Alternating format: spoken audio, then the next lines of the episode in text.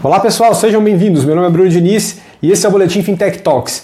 Por aqui você vai ouvir as principais notícias que aconteceram no segmento fintech ao longo dessa semana, tanto no Brasil quanto no mundo. E também vai poder ouvir um pouco da nossa análise e entender mais a respeito desse assunto.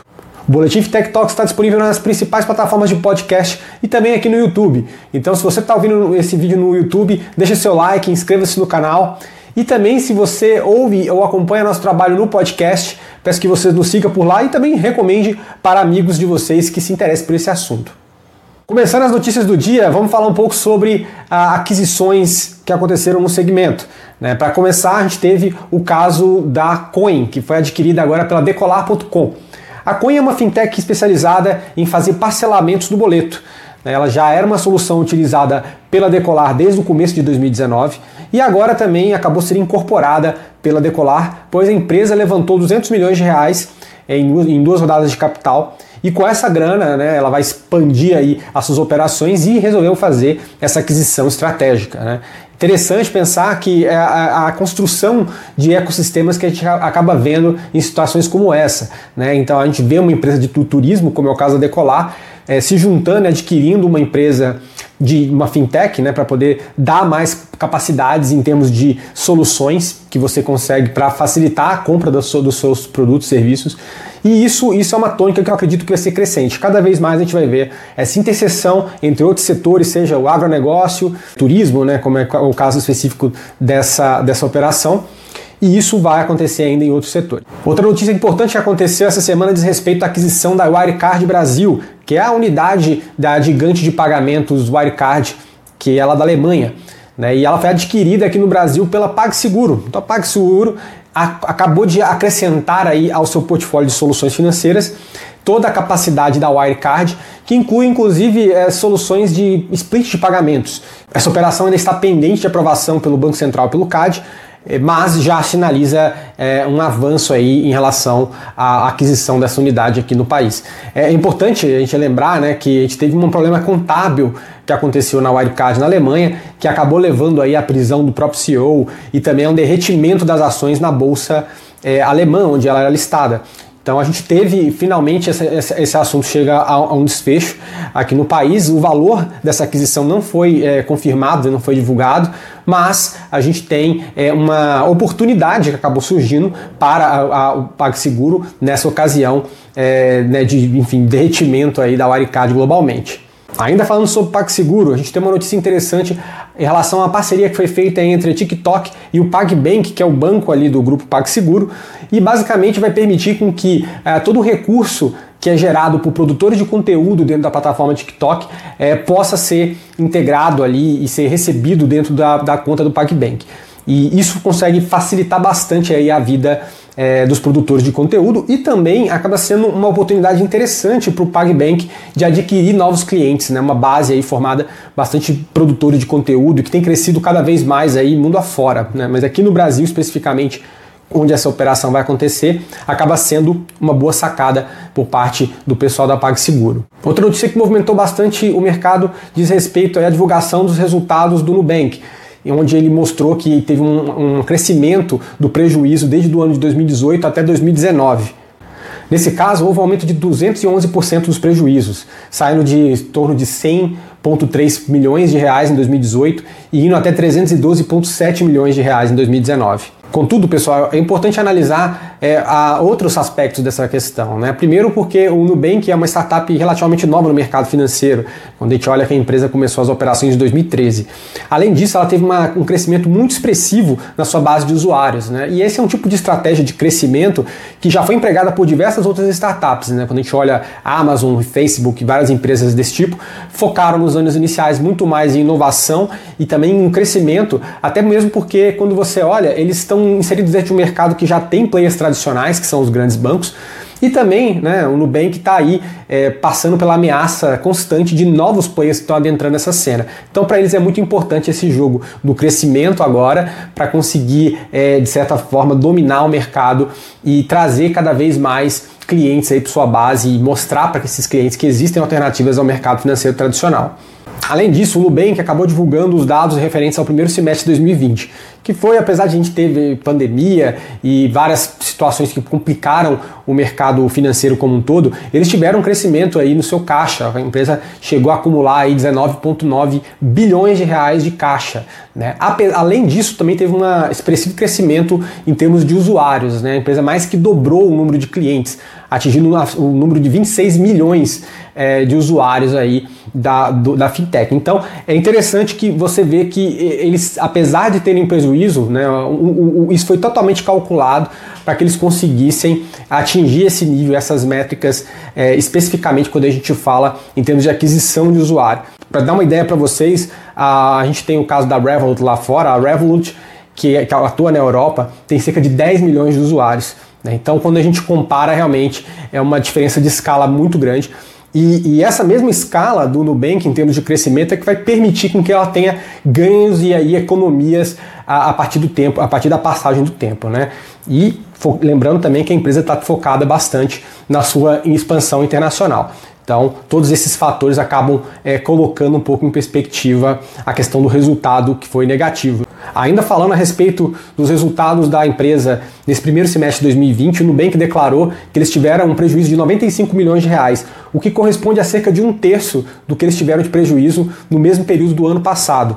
Além disso, foi colocado que eles tiveram uma receita de mais de 2 bilhões de reais. Vamos observar agora como vai ficar os resultados da empresa daqui para frente, levando em conta que ela também está expandindo pela América do Sul uh, e tem feito aí investimentos e aquisições, movimentos bastante interessantes em termos de estar tá agregando mais soluções ao seu portfólio para conseguir cada vez mais uh, atrair e reter a sua base de clientes. Vamos agora falar um pouco sobre o Banco Central. A gente tem duas notícias para falar a respeito do regulador. É, uma delas, né, além do movimento que eles já estão fazendo em relação ao Pix, que vai entrar ar, no ar agora em novembro, e também do Open Banking, que está a todo vapor, já acontecendo, inclusive com bastante discussões adiantadas da primeira fase, que é a que a gente está passando agora. Foi avisado agora que eles estão criando um grupo de trabalho para tratar um pouquinho a respeito de moedas digitais emitidas pelo Banco Central o que são conhecidas lá fora como CBDC, ou Central Bank Digital Currencies. Esse tipo de instrumento ele fará parte da política monetária nacional e está sendo explorado também por diferentes outros países, inclusive na própria China está é, sendo trabalhada a própria moeda digital deles é, e isso já está sendo testado por lá e diversas outras jurisdições estão estudando como fazer isso, como fazer essa implementação. E o Brasil parece que agora vai entrar no rol dessas nações que estão aí trabalhando as suas CBDCs. Apesar de ser um primeiro passo, ele é bastante significativo e importante aqui no país, porque ele já mostra, ele está alinhado também com várias outras iniciativas ligadas à inovação que o Banco Central tem se envolvido. Então é mais um ponto bem positivo para o nosso regulador. Outra notícia importante que diz respeito ao regulador foi uma parceria do Banco Central com a ANEEL, né, que é a Agência Nacional de Energia Elétrica, no sentido de começar a utilizar o PIX como ferramenta para pagamentos de contas. Com isso, as concessionárias de energia vão poder é, baratear e também agilizar o processo de recebimento de recursos utilizando o PIX. Né? E esse barateamento vai, inclusive, acabar se refletindo na conta do usuário final. Além disso, a velocidade desse pagamento ele vai ajudar muito no processo de religação de energia elétrica, onde muitas vezes tinha que esperar confirmação de pagamento e agora essa confirmação vai acontecer, vai acontecer praticamente que instantaneamente. Esse uso de caso ele já era esperado pelo Pix, pelo sistema de pagamentos instantâneos brasileiro. Só que agora a gente viu finalmente um acordo que vai operacionalizar isso. É, espero que sirva de inspiração para que outras empresas de outros setores, é, do, do, setor de utilidades no caso, né, como água é, e também gás, acabem aderindo a esse tipo de processo. Indo agora para o cenário internacional, vamos falar de alguns aportes que algumas fintechs receberam durante a semana. É, o principal deles foi o caso da Robinhood. A Robinhood levantou 200 milhões de dólares aí de um fundo chamado D1 Capital Partners e viu seu valuation saltar para 11,2 bilhões de dólares. Importante lembrar que o último valuation da empresa era de 8,6 bilhões de dólares e só no ano de 2020 ela recebeu três diferentes aportes. Então, se consolidando aí como uma das fintechs que tem maior crescimento é, ao longo do ano.